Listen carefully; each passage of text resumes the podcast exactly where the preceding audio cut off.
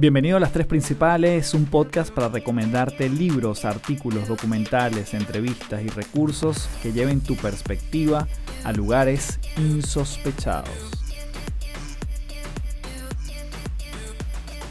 Hello, hello, bienvenidos principaleros y principaleras nuevamente a otro episodio de este podcast, Las Tres Principales. Mi nombre es Carlos Fernández, arroba Café del Éxito. Y gracias por llegarte hasta aquí. La verdad que sabes que para mí es un placer poder conectar contigo en este espacio. Y en esta oportunidad conversé con alguien maravilloso, una persona que yo le he seguido la pista desde hace ya varios años. Él es actor, productor, director y bueno, tiene unas maravillosas obras de teatro que yo he podido ver algunos extractos dentro de lo que internet permite y en alguna oportunidad visitando Guadalajara en México pasé enfrente de un gran teatro y vi que él se presentaba, decía Odín Dupeirón. Traté de comprar la entrada y estaba completamente agotado. Y él nos viene a hablar de muchas cosas, pero la verdad que en esta entrevista te podrás llevar perspectivas acerca de lo que él ve como vida, de cómo se define, de cómo podemos sacarle provecho y hacernos cargo de nuestra vida independientemente de lo que suceda afuera. Él tiene, y es lo que más valoro de él, por lo menos de lo que pude conocer, y es que es una persona profundamente coherente, muy auténtica y que vive su verdad y que lo que uno ve quizás en sus videos, en entrevistas, en contenido que se ha vuelto muy viral, es un reflejo de lo que yo pude sentir cuando estaba conversando con él.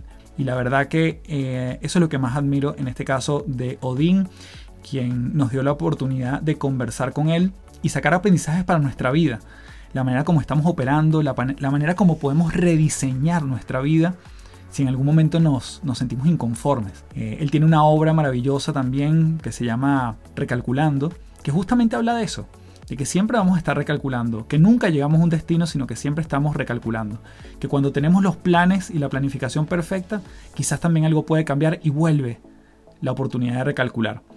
Así que bueno, antes de comenzar con esta conversación, te invito nuevamente a mi comunidad patreon.com slash café del éxito.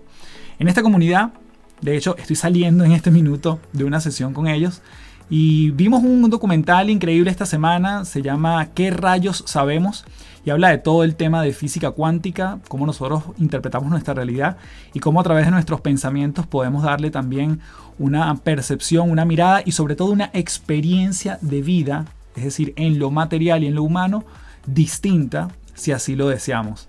Estuvimos conversando en una instancia súper nutritiva y eso sucede todas las semanas en ese grupo de Patreon. La semana que viene, de hecho, va a estar con nosotros Michael Melamed, así que te invito a que seas parte de esa charla también que va a estar compartiendo con nosotros, que la denominamos Desempolvando Sueños. Así que www.patreon.com slash café del éxito, pásate por allá, puedes probar un mes, si te hace sentido esa comunidad, te puedes quedar y si no, te puedes dar de baja en cualquier momento. La idea es experimentar y conectar con gente fabulosa que está en un camino quizás como el tuyo de transformación. Y sin más, nos vamos desde ya con esta conversación con el gran Odín Dupeirón aquí en las tres principales. Bien, tenemos aquí en las tres principales nada más y nada menos que Odín Dupeirón. Gracias, Odín, por el espacio, por tu tiempo y por tu legado, porque yo soy un fan de tu trabajo desde hace mucho tiempo y me da mucho gusto que estés aquí. Muchísimas gracias, gracias por la invitación. Pues aquí estamos. Después de todo se complica un poco de repente por los tiempos, pero ya estamos aquí finalmente. Lo logramos. Odín, sé que mucha gente te conoce y quizás una partecita de la comunidad no te conoce si pudiéramos hablar de ti en un tweet, quizás en pocos caracteres, ¿cómo te definirías tú mismo hoy en día después de tanto trabajo y de tanto legado que has dejado? Yo me defino de diferentes formas, ¿no? Dependiendo. Laboralmente soy un artista, soy un actor, soy escritor, soy director, soy productor, le escribo libros, escribo poesía, hago muchas cosas, me considero artista, no, no me encasillo, cualquier cosa que me guste y para la que salga bien está padre, ¿no? Y como ser humano en la vida personal me definiría como pues un buscador, todo el mundo estamos buscándole el camino y estamos buscando la salida y estamos buscando el cómo y el cuándo y el dónde y disfrutar la vida, ¿no? Entonces logro separar de repente estas dos cosas, una no define a la otra. Personalmente tengo mis amigos, mi familia, no soy la persona tenga mucha o poca fama, la que tengan, sí es parte, pero no lo define. Y mi trabajo tampoco define todo lo demás, entonces lo separo muy bien. Entonces soy, creo, esas dos cosas. Y esos inicios de Odín, ¿cómo llegas al mundo de la, de la actuación? Entiendo que claramente tienes una influencia familiar importante. ¿Y cómo empiezas tú a decir, oye, esto me interesa, pero quizás además un punto de quiebre de, yo creo que me puedo dedicar a esto? Y hoy llenas teatros, hoy tus videos están por todas las redes. ¿Cómo llegó ese punto de quiebre?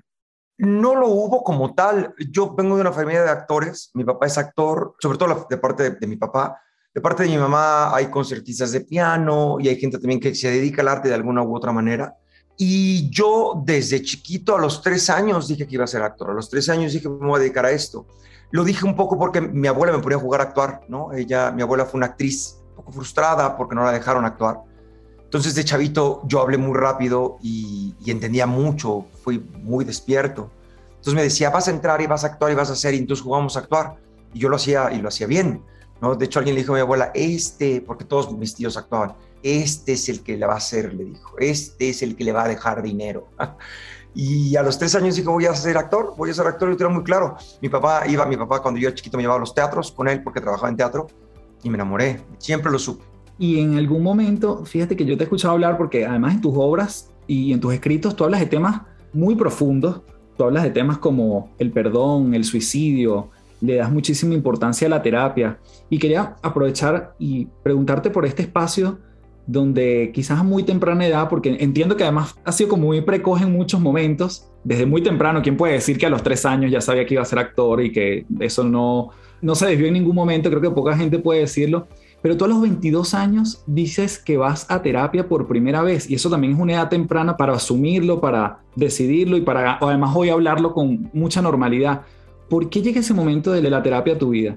Yo de chiquito me habían llevado a terapia en algún momento porque, de nuevo, fui un niño muy despierto, muy preguntón y fui un poco iconoclasta y fui un poco eh, subversivo y no había manera de controlarme fácilmente porque tenía muchas preguntas y era un cuestionador y tenía conflictos con la autoridad. Entonces, chavito, fui a terapia, pero no fue una terapia que yo decidiera y que me gustara, sí, seguramente me ayudó en algunas cosas, pero después la dejé.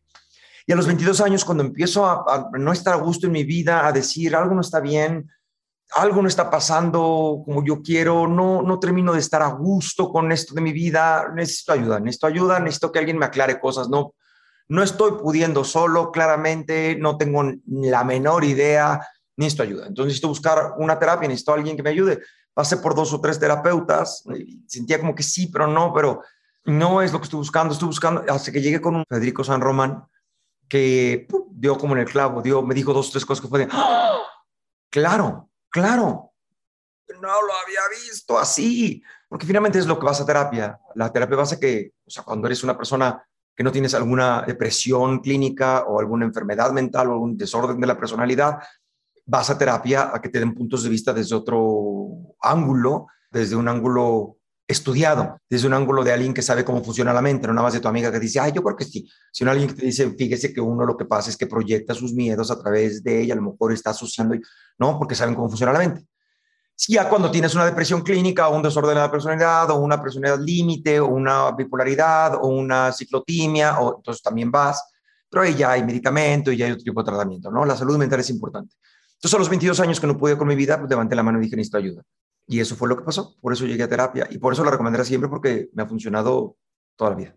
Y si tuvieras que decir algo que hiciste después de esa terapia que te lo hizo despertar más que tú digas, esto fue un cambio en mi vida a partir de terapia. Que además nos dé luces para la gente que esté en esa duda también, o que lo incentivemos a gente que te permita ver en ese espejo con, un terapeuta, con alguien especializado. Mira, yo, por ejemplo, una de las cosas que pasó en mi vida es que siempre fui este niño, el infante terrible, ¿no? Siempre fui como el niño terrible que tiene que rebelarse y eso me definió mucho tiempo. Entonces, el momento en el que tuve que pasar como de la niñez a la adultez, estaba medio perdido, yo quería seguir en recreo, yo sentía que entrar a la autoridad era someterme, porque siempre tuve una autoridad en la vida, generalmente la autoridad pues es impositiva y es autoritaria y no te explica, y obedeces porque obedeces. Entonces yo sentía que si me convertía en un adulto estaba cediendo.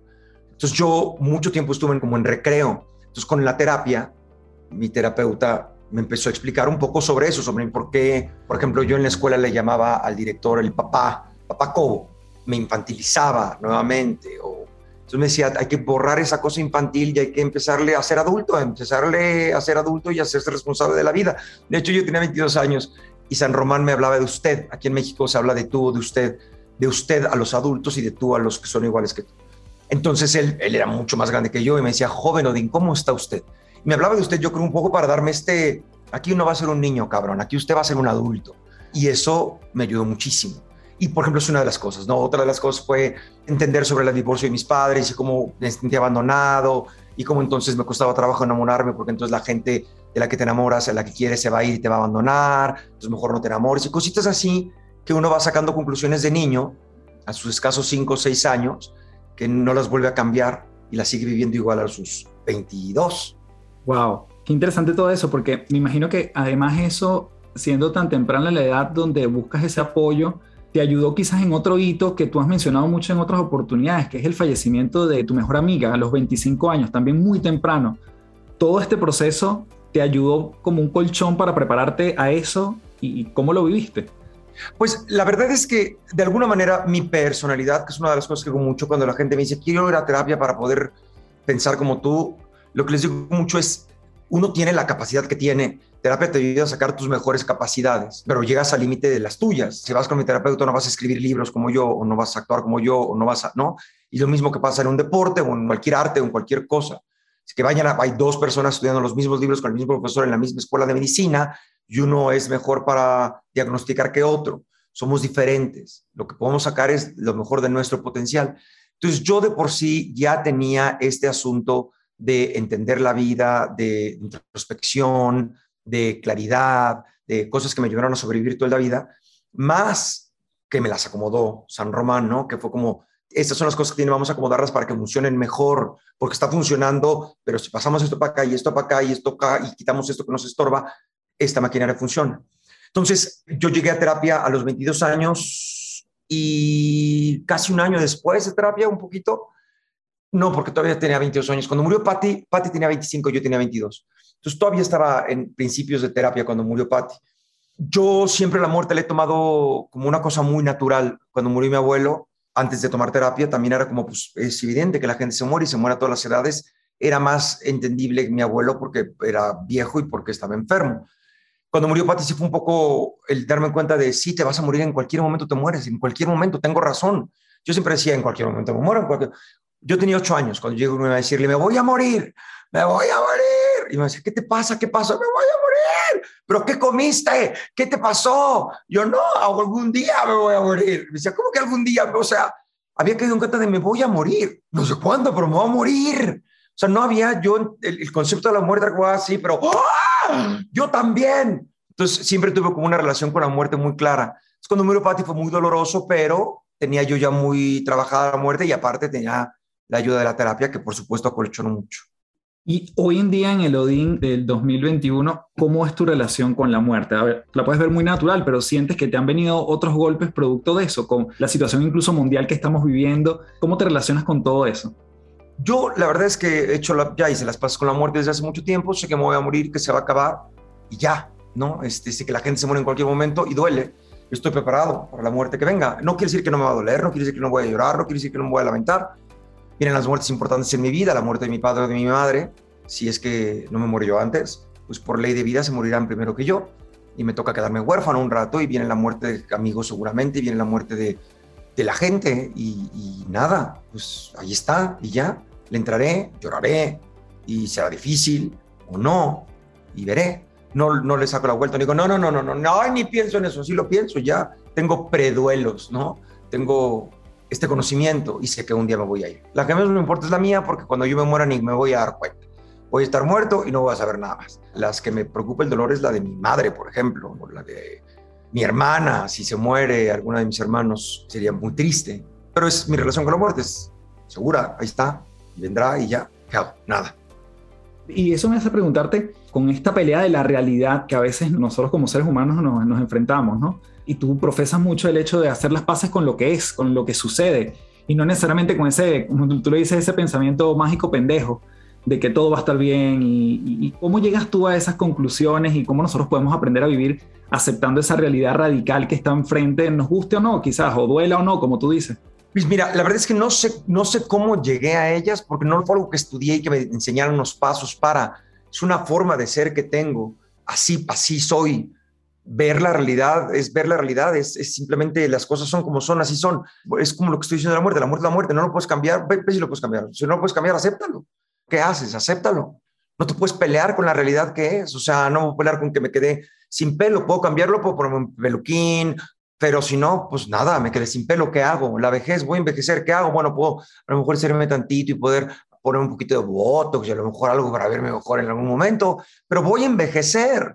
Y si no lo acepto, me voy a transformar y me voy a dejar así, hecho un pinche monstruo, como mucha gente lo hace. Me voy a morir, la gente se va a morir. Yo creo que por eso la gente inventó la religión y todas estas cosas que detrás, para poder darle un sentido a la muerte, porque como no la podemos cambiar, sea, por mucho, si yo no quiero que se muera mi madre, por mucho que la encierre y la protege y la cuide y la guarde en una caja, se va a morir eventualmente. Y nos da mucho miedo no poder controlarlo. Entonces, no, pero es que va a estar en un mejor lugar, va a estar en el cielo, la voy a volver a ver cuando me mueren, nos vamos a reunir en el paraíso. No para tratar de dar un sentido a algo que no podemos controlar.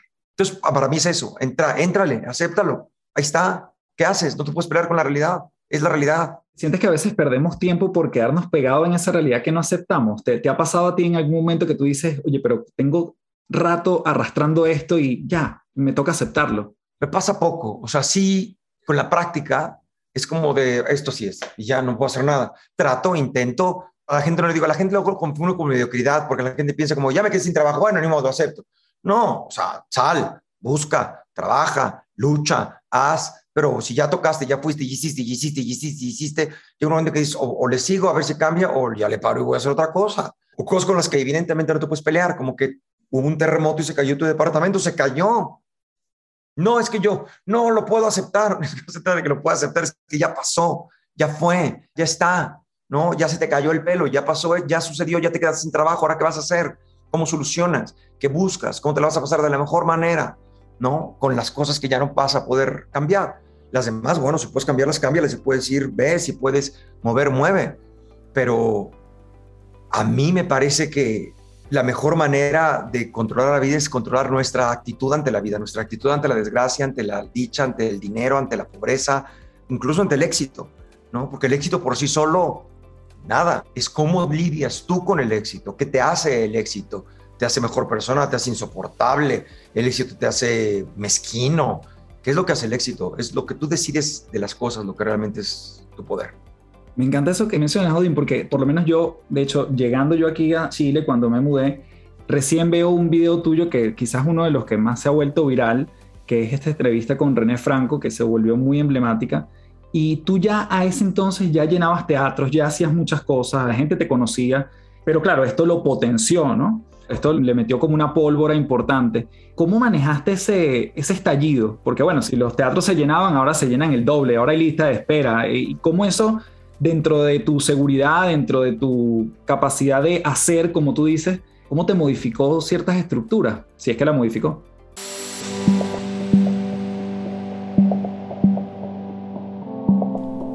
En este minuto quiero hacer una pausa justamente para mostrarte un extracto de esa conversación que tuvo Odindo Peirón que se volvió profundamente viral y que además podemos seguir sacando muchos más elementos y luego continuamos con la entrevista.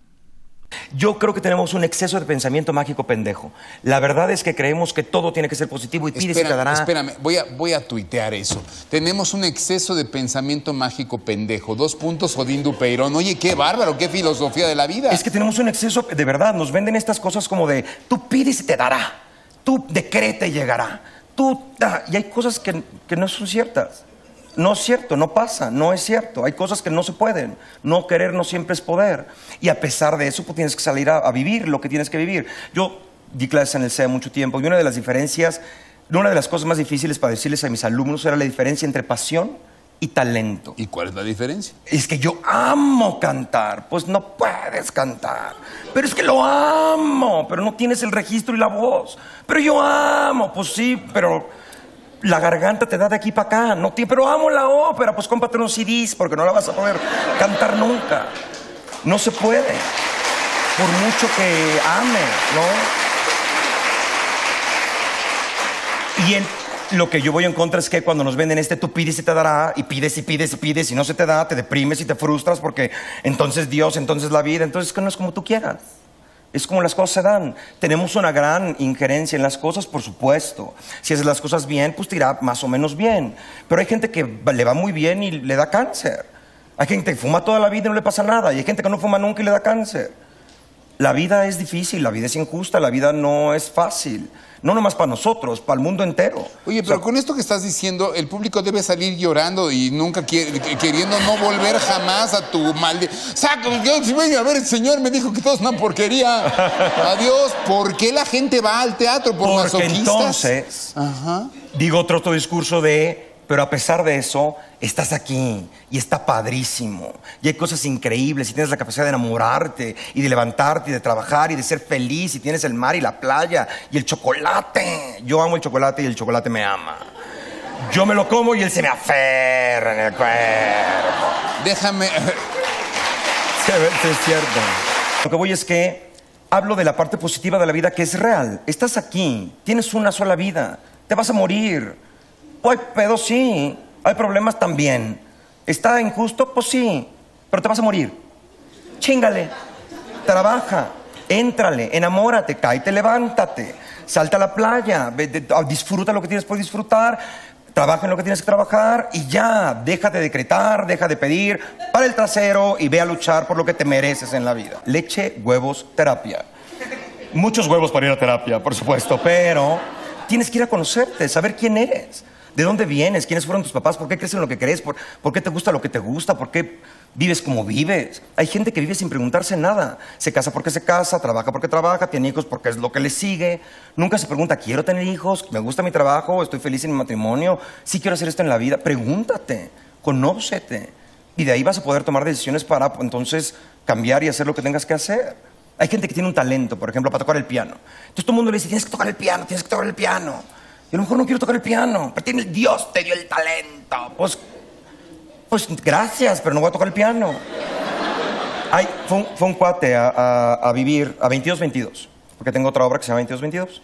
Eh, y me decía, tuve dos tumores en el cerebro sobreviví milagrosamente y todo el mundo me dice que es porque tengo una misión y tengo una misión y tengo una misión. Y yo soy angustiadísimo porque no sé cuál es mi misión y tengo que hacerla o no. Y le dije, no, puedes ser un pendejo y no pasa nada. No tienes por qué tener una misión. No tienes por qué salir a hacer algo. Viviste que padre, lo que tienes que hacer es aprovechar que estás vivo y enamórate y cáete y sal y vive y come y haz lo que tengas que hacer. Hasta el próximo tumor que a lo mejor te llega, no sabemos. Porque puede pasar.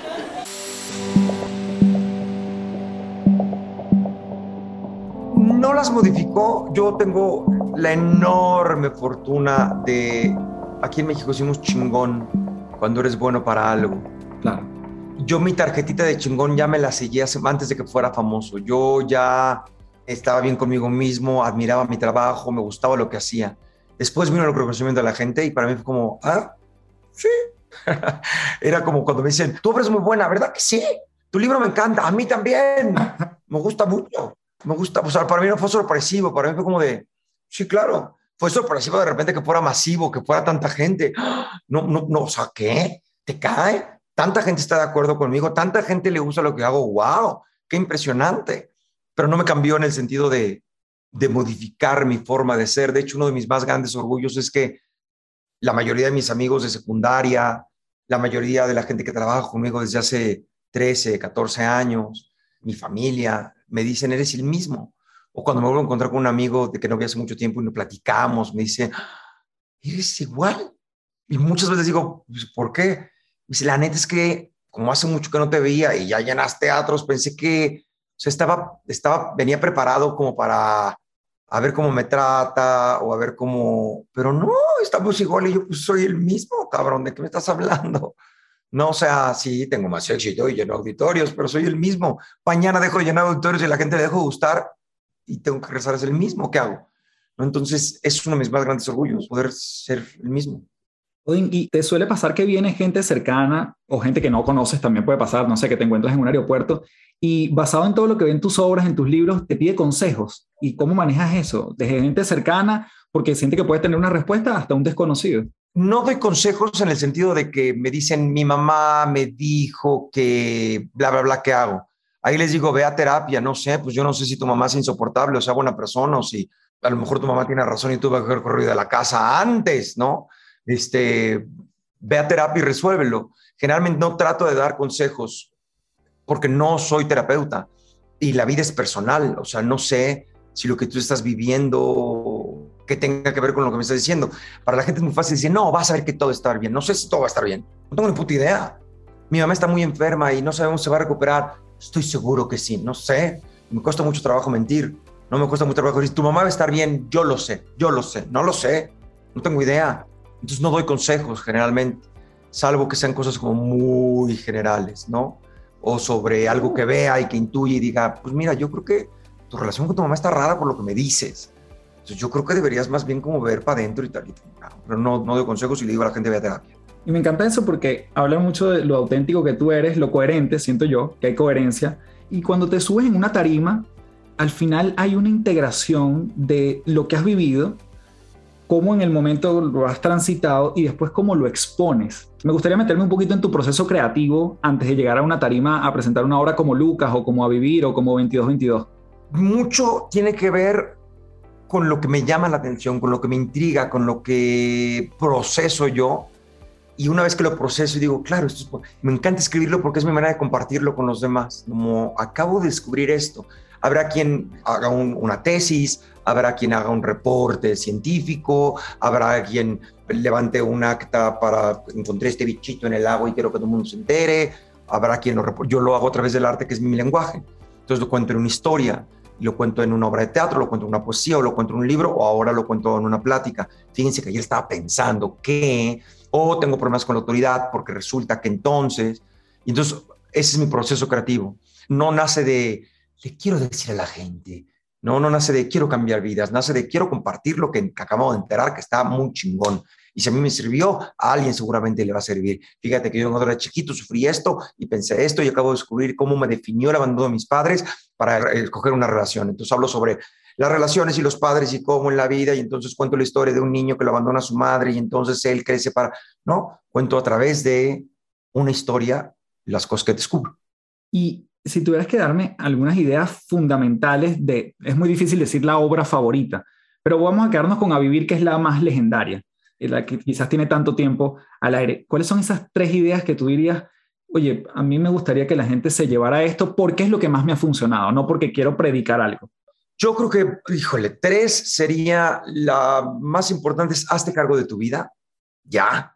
Deja de culpar a los papás, a las mamás, y lo que pasa es que yo nací, mi gobierno, mi país, fíjate que entonces como yo, pobre de mí, agarra valor, y éntrale a la vida, hazte responsable de ti, tómate entre tus manos y ya, deja de irte para atrás y deja de, no, no estoy diciendo, no niegues, sí, mi papá fue terrible, mi mamá fue terrible, mi, mi, hermano, mi tía me puso en la calle, la vida me puso en un país terrible, mi gobierno es una mierda, pero, ¿qué?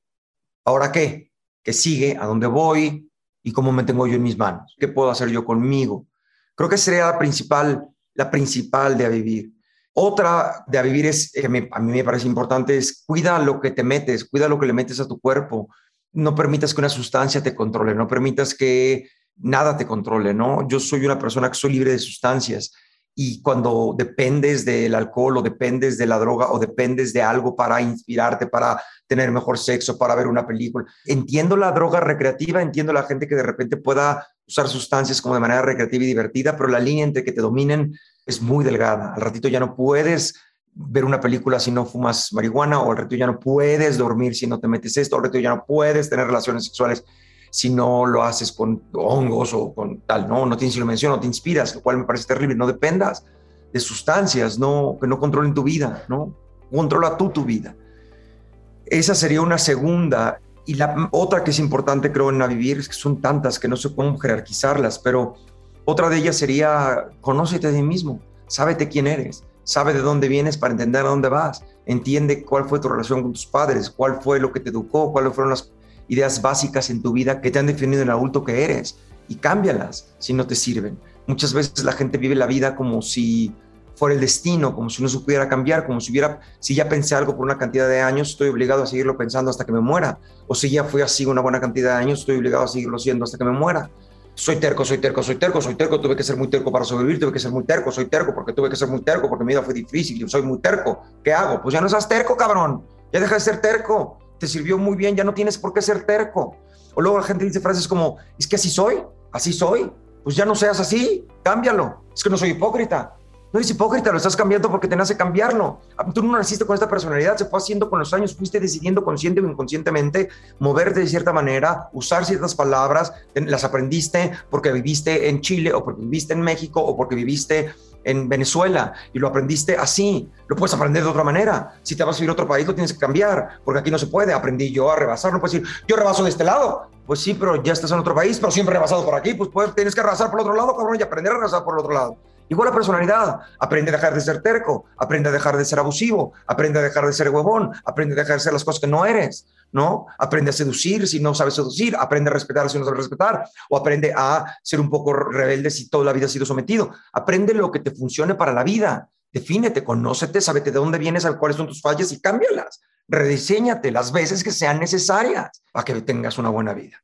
En este rediseño, con un 2020 tan convulsionado y que le pegó tanto a una industria como el teatro, Dean, ¿cómo te viste en ese episodio? Y que todavía igual quedan unas secuelas, pero te impactó, te permitió repensar cosas. Te he escuchado también que dices, bueno, no me tuvo que cambiar que si yo quería mi familia, porque ya yo los quería. Este, pero el 2020 te dejó algo, sientes tú a tu criterio y con tu profesión. Me dejó pobre, es lo que me dejó, pobre, nada más, me dejó pobre. Todo lo demás es un poco una consecuencia de, quedarme pobre, ¿no? Buscar maneras de salir adelante, tratar de hacer nuevos proyectos, el parar un poco de trabajar me permitió darme cuenta que no estaba pudiendo escribir como quería, pero no, es no he llegado a nada que no hubiera llegado de otra manera, si me explico, o sea, no, no es gracias a la pandemia logré esto, lo que he logrado, lo logrado, lo había llegado de alguna otra manera porque ya llevaba un tiempo sin poder escribir y ya estaba buscando una, mi terapeuta se murió hace, antes de la pandemia, entonces ya iba a empezar a buscar otro terapeuta. De hecho, antes de que se muriera, yo decía, mi terapeuta ya está grande San Román. Y está grande y en cualquier momento va a quedar sin San Román y voy a tener que buscar a alguien más. Y estaba consciente de que eso iba a pasar. Cuando muere San Román dije, voy a empezar a buscar. Hubiera descubierto que lo que descubrí ahorita que estoy en terapia, no es como que fue, empezó la pandemia y fui a terapia y descubrí, ¿no? ya estaba buscando terapia, hubiera llegado de todas maneras. Entonces, la neta es que a mí personalmente la terapia no me ha hecho nada, no me ha cambiado nada. Lo único que fue es reafirmar lo que siempre creía. La vida es frágil, la salud es frágil, no tenemos el control sobre todas las cosas y la vida no es como tú quieres, cabrón, es como es, punto. Ya sé lo que se hincha el huevo. La vida dice pandemia, pandemia, te encierras, te encierras, te cagas, te cagas, se muere, se muere. No hay manera, no hay decreto, no hay Dios, no hay Jesús, no hay nada que puedas. Ahorita mucha gente, hace, ayer salía un, a un en vivo en mis redes sociales a decirles, estoy escribiendo un libro sobre el amor Estoy escribiendo una obra de teatro sobre Dios, que lo juzgo severamente, porque soy ateo y no creo en Dios. Y estoy escribiendo un libro sobre sobre el tiempo y otro sobre, no me acuerdo, sobre la historia de algo, dije. Quiero que me digan cuál les gustaría leer, qué les gustaría, sobre qué les gustaría que hablara para darle ese proyecto. No sé la cantidad de gente que me dijo, entre el amor y Dios, se dan un quite, creo que ganó Dios. El amor, Dios, Dios, Dios, Dios, Dios, Dios, Dios, sobre Dios, dime de Dios, qué piensas de Dios, que Dios, Dios, Dios. Y yo lo sentí como la gente diciendo, por favor, dime, dame otra alternativa porque este cabrón no me está respondiendo, ¿no? Dame otra alternativa porque Dios, ahorita estoy dudando porque pedí que no se muriera mi padre, le dije a Jesús que mi madre, o sea, hemos pedido, hemos pedido, hemos pedido y no se ha dado. O sea, no sabes la cantidad de amigos que tengo que con cadenas de oración y vírgenes y pasan de, le estamos, en la luz y Dios no va a permitir que nos enfermemos. Dios no va a permitir que nos pongamos muy graves. Dios no va a permitir que si nos pusimos graves, pero es su voluntad seguramente, pero vamos a salir, queremos Dios quiere que, y al ratito Dios, Dios, nada, es la voluntad de Dios que mi hermano se muera, que mi mamá se esté tan enferma, que haya quedado con este, Dios no, pierde, no cumple y no, ni nadie le dice, ¿por qué no me cumpliste? No, todo el mundo dice, es tu voluntad que también es contradictorio. Es tu voluntad, si es tu voluntad, porque sufres, déjalo, si no, si su voluntad, entonces lo dejo en manos de Dios, ya dejo de andar mandando oraciones y pidiéndole a todo el mundo que reces y va a estar en voluntad de Dios. O hay una cosa de contradictoria que hace que la gente no se haga responsable de ellos mismos y desde mi punto de vista no encuentre de dónde agarrarse, se está agarrando de la nada y en pleno huracán no te puedes agarrar de la ramita, ¡ah! vas a dar vuelta con toda la ramita, tienes que agarrarte de algo seguro. Y desafortunadamente pues Dios me seguro, a veces cumple, a veces no cumple, según le parezca y quiera. No hay manera, no hay una certeza. Si le pides mucho o poco, hay gente que no reza y que le miente a la madre y sigue viva, ¿no? Porque el que sí rezó y le cae muy bien, no. Es un poco incongruente. Entonces yo creo que, ya no me acuerdo que me preguntaste, pero... Eh, todo este efecto de que te ha dejado y en Ah. manos de quién lo maneja Odín. me dejó, me dejó un poco enojado con la autoridad allá arriba, que hay que desmantelarla en algún momento para que la gente esté en sus propias manos. Eso me ha dejado ver la reacción de los demás. Mm. Decir, ¿qué podemos hacer con esto que la gente no está pudiendo? Y por ejemplo, viéndote igual, Odín, tú escribes un libro, tú escribes una obra y finalmente tú apuestas a que la gente, yo no diría si es que le guste o por lo menos que se pregunte cosas, se cuestione a través de lo que tú escribes y lo que actúas. Tú eres un tipo optimista, te consideras una persona optimista, no con pensamiento mágico pendejo, pero sí decir, mira, si yo hago esta obra, probablemente haya un, un teatro que responda, un público que le guste. ¿Te proyectas cuando haces un proyecto, valga la redundancia, o simplemente dices, bueno, esto, esto lo hago por mí y si la gente reacciona, feliz. Si no, bueno, vamos con otra cosa. Evidentemente tengo la expectativa de que guste y trato de que, o sea, estamos vendiendo un producto, no es como hago pasteles para vender pasteles que se vean bonitos, que estén adornados, que estén, pero finalmente tratando de ser fiel a mi, no sé si yo pongo una cosa de pasteles de chocolate, porque nada más quiero hacer pasteles de chocolate, y me dicen, pues yo lo quiero de zanahoria, ah, pues vete a otro lugar porque yo aquí hago de chocolate. Voy a hacer los mejores pasteles de chocolate, a la gente le gusta el chocolate, puede venir, van a estar bonitos, van a estar padres, espero que funcione. Pero hay una diferencia entre lo hago para que funcione desde mi punto de vista a lo hago para que funcione, tenga que dar las nalgas o no, ¿no? Porque es lo que ahora pasa, es un, si el público quiere, dáselo. No estoy de acuerdo con eso, pues lo que quiere, dáselo.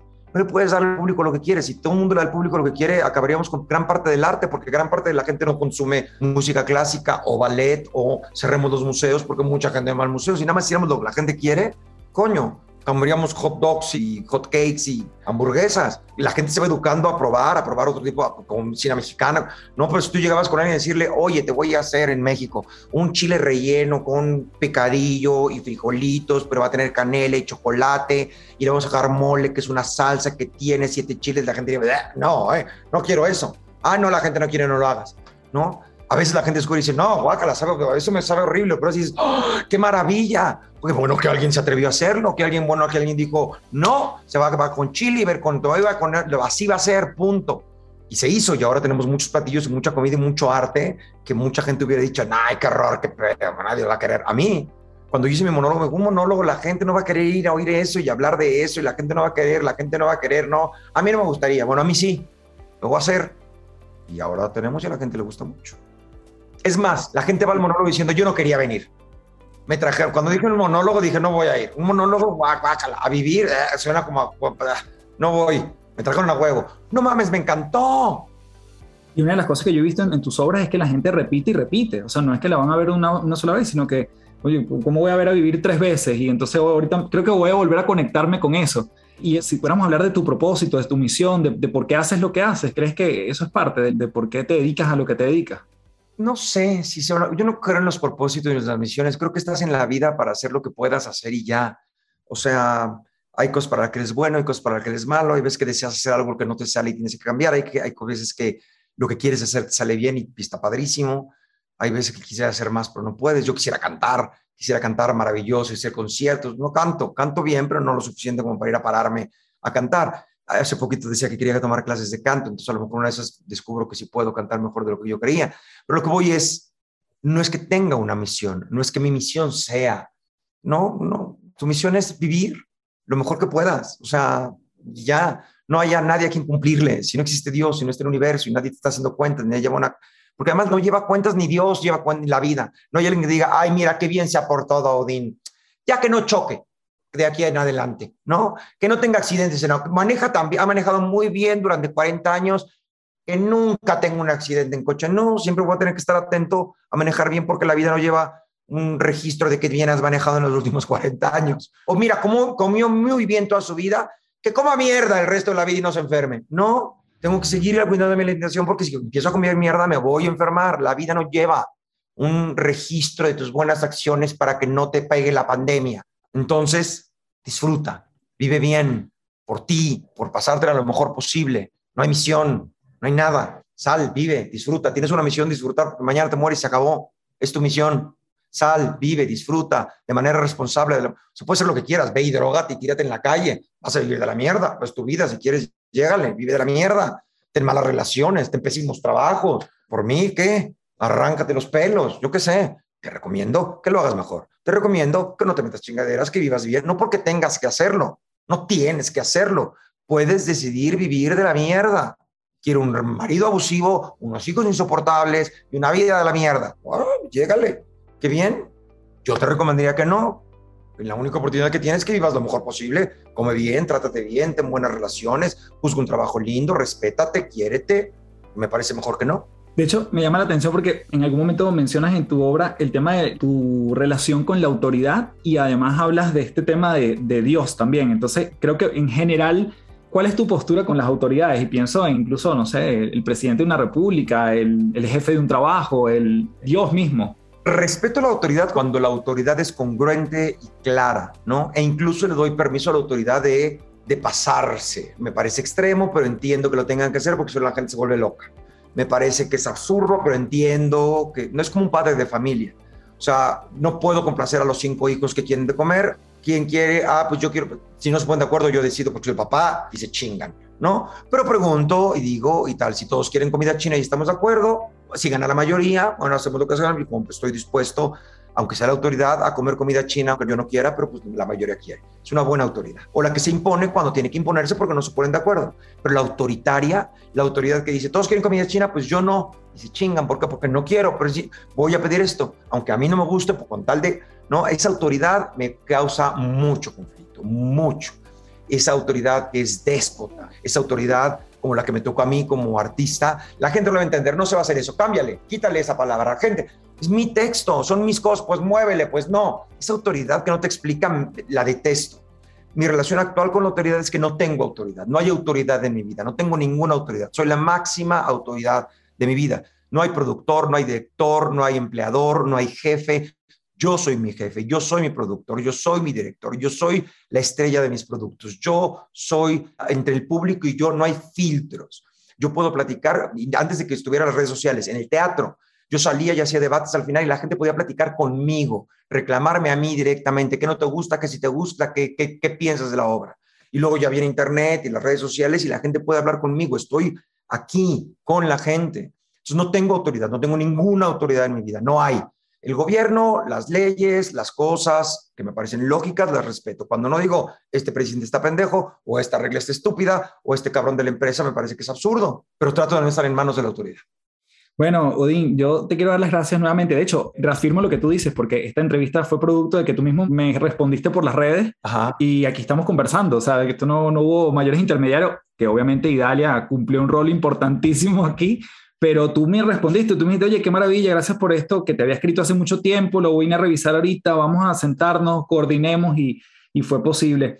Odín, para cerrar, esto se llama Las Tres Principales, este podcast, y me gustaría que nos dejaras tres últimas, vamos a decir si son ideas de tus obras, si son ideas que te surgen en este momento, eh, libros, sugerencias, recomendaciones, para irnos a profundizar más con todo lo que nos comentaste. Pues mira, te voy a decir, las tres cosas principales que la gente que quiera ver mi trabajo tiene que hacer es si estás en México o en Estados Unidos que se puede, o si vienes, a vivir. A vivir es eh, como, como de cajón. Es la primera que escribí, no es la mejor, creo, o peor de alguna u otra. Todas son distintas, lo que pasa es que es la primera y es la que tiene como más empuje.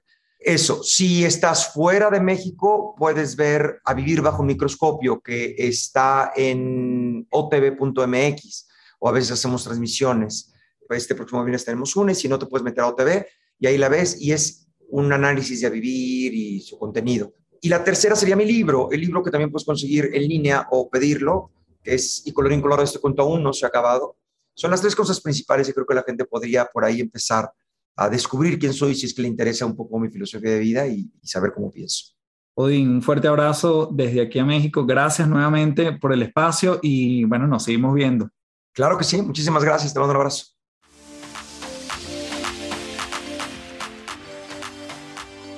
Bien, gracias por llegar hasta aquí. Nuevamente, gracias a Odín Duperón por ser parte de las tres principales y dejarnos esta serie de pensamientos, formas de ver la vida, incluso algunas que pueden parecerte polémicas, que puedes estar en desacuerdo, creo que eso es lo maravilloso de conectar con personas que puedan tener una mirada ante el mundo, que puede incluso contrastar con la de nosotros, pero si nos damos el permiso, vamos a ver posibilidades infinitas. Y más que desagregar, que desplazar, que rechazar, estamos cada vez más integrando información.